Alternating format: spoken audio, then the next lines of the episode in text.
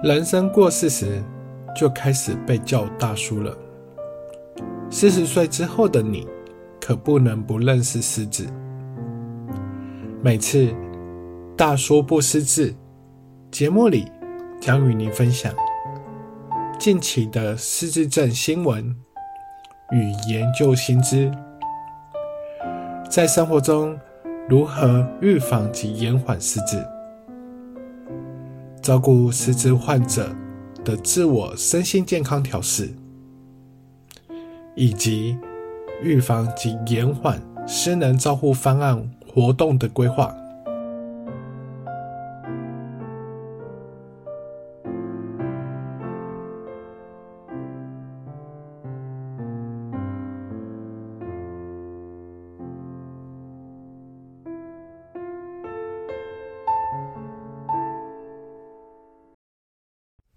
我们常说，预防延缓失能失智，需要每天有三动。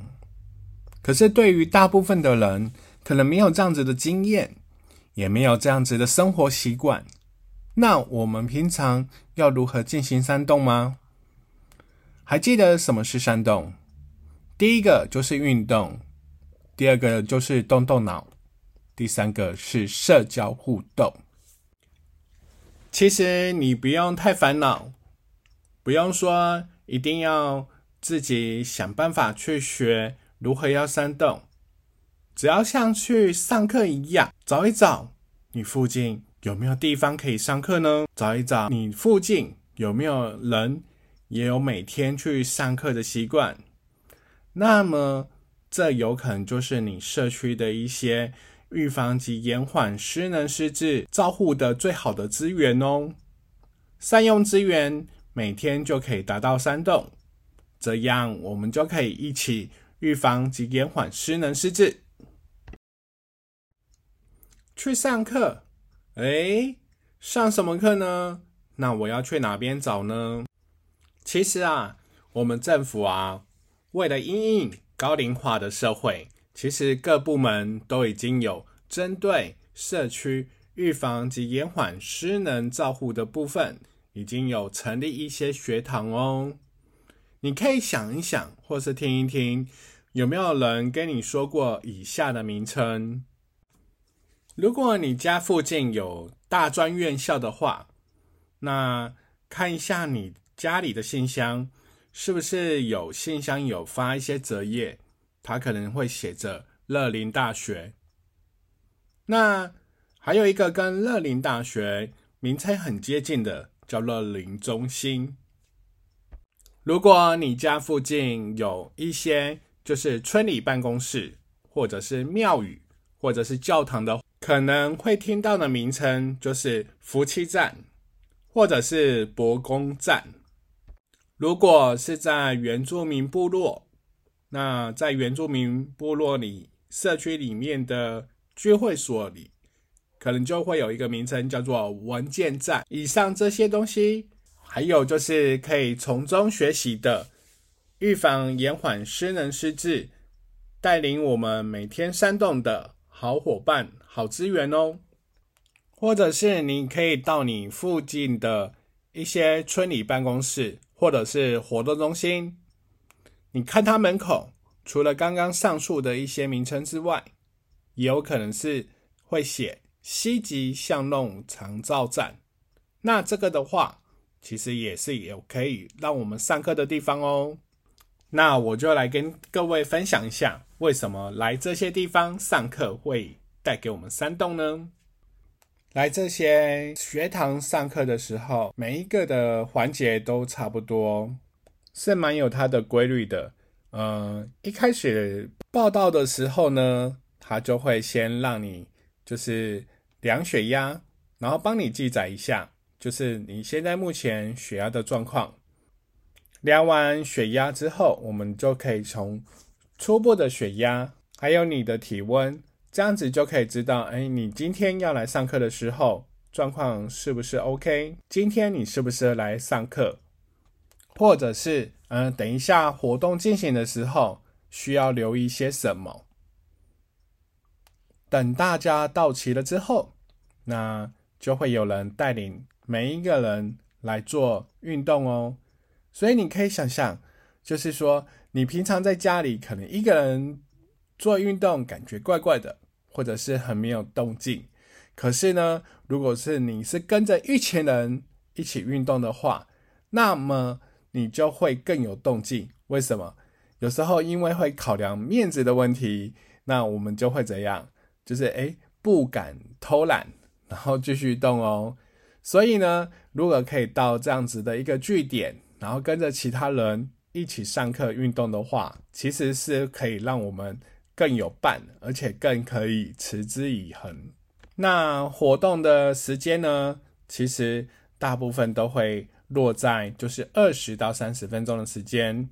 所以你可以想想看哦，如果每天都可以这样子跟着大家一起运动，而且有二二十到三十分钟的时间，其实而且你运动完之后又有流汗，会感觉到有点稍稍会喘，其实这就是一个很棒的运动哦。当运动完之后呢，就会进入每一次活动主题。那每一次的活动主题啊，那据我个人到据点服务的经验。其实我观察到是有很多元的，有一些据点的话，他会看长辈的状况。如果长辈的状况他是属于就是肌少症，或者是他比较欠缺运动的话，他就会安排比较多的是律动的活动。那还有一些地方的话，他会透过艺术创作的方式，让你每一堂课。都有不一样的艺术创作体验，所以我也常常听到长辈说：“啊，我以前都没有读书呢，那为什么我现在开始要拿笔要来画画呢？”虽然嘴巴里娘娘着，感觉是在抱怨，但是其实都做得很开心。为什么？因为这些创作其实都是很有趣的，除了有趣之外，而且又好玩，更重要的是更有意义，因为在创作的过程中。它可能会协助你去探索你过往的人生，还有就是你帮你做一个人生的一个总整理。所以每一个作品除了是有趣好玩之外，它更富含了你个人的人生经验及代表的意义。因此，有许多的长辈呢，他很开心，都会把作品带回家，因为等他的孙子或是小孩看到作品的时候。就可以跟他们分享他的一些人生故事哦。除了艺术创作之外，有一些地方也会规划像是桌游的部分。在前几次的节目里，我们也有提到，如果说你可以玩桌游的话，其实是一个很好动动脑的方式。那你想想看嘛，桌游一定是要。找其他伙伴玩。如果你一个人只待在家里的话，那怎么玩桌游呢？因此，来到去这些据点，就有很多的伙伴可以一起陪你玩桌游。光听就知道这是一个很棒的事，所以一定要来据点，跟其他人一起来玩桌游哦。如果你不喜欢玩桌游，又不喜欢画画的话，担心自己画的不够好，那还有另外一个辅疗活动也不错的哦，它就是像是园艺相关的活动。那园艺活动，我们可能就想说，有些长辈就抱怨：，哎，我每天都是在种菜、种田，为什么还要叫我碰这些土呢？其实有很多园艺活动是不一样的哦，只要你来，你就会发现，哇哦！原来园艺活动不单单只是呃把一个植物放在土里面哦，像呃园艺活动完之后的成果呢，其实都是怎样可以带回家的，而且带回家的时候啊，你就可以拿来去装饰，放在你的电视旁边，呃，放在你的床头柜。所以这些园艺活动呢，它除了是一个小小的园艺的一个盆栽之外，他透过呃艺术创作的方式来去呈现，那他就可以在你的生活中陪伴你。那你的小孩或者你的孙子看到你的作品，也会很好奇哦。哇，你怎么会做这些东西？那这时候你就可以扮演小老师的方式，带领他们，教他们如何去操作。如果如果你还是真的不喜欢手做这些东西的话，那别担心，因为还有一些的据点的活动很有趣的地方是什么呢？就是是唱歌哦，听着音乐唱歌。那你喜不喜欢唱歌啊？或者是说你喜欢听别人唱歌？哦，那有一些据点呢，它其实就是会带各位来去做，呃，就是唱歌或者是。边唱歌边运动的活动，其实这都是很有趣味的哦。那除了以上以上种种之外呢，其实还有很多很多好玩，而且学习新的东西，比如说像皮雕啊、编织啊这一些，其实等等，我真的是呃，短时间没办法全部都讲出来，只有你来据点上课。你就可以知道，哇，原来我每天都可以学到新东西，而这就是动动脑最好的地方哦。最后，最后，你想想看，刚刚我们是不是有讲了，大家一起运动，大家一起来创作，好，来学习新的东西。其实这两个东西里面已经包含了什么？三动里面的最后一栋叫做社交互动。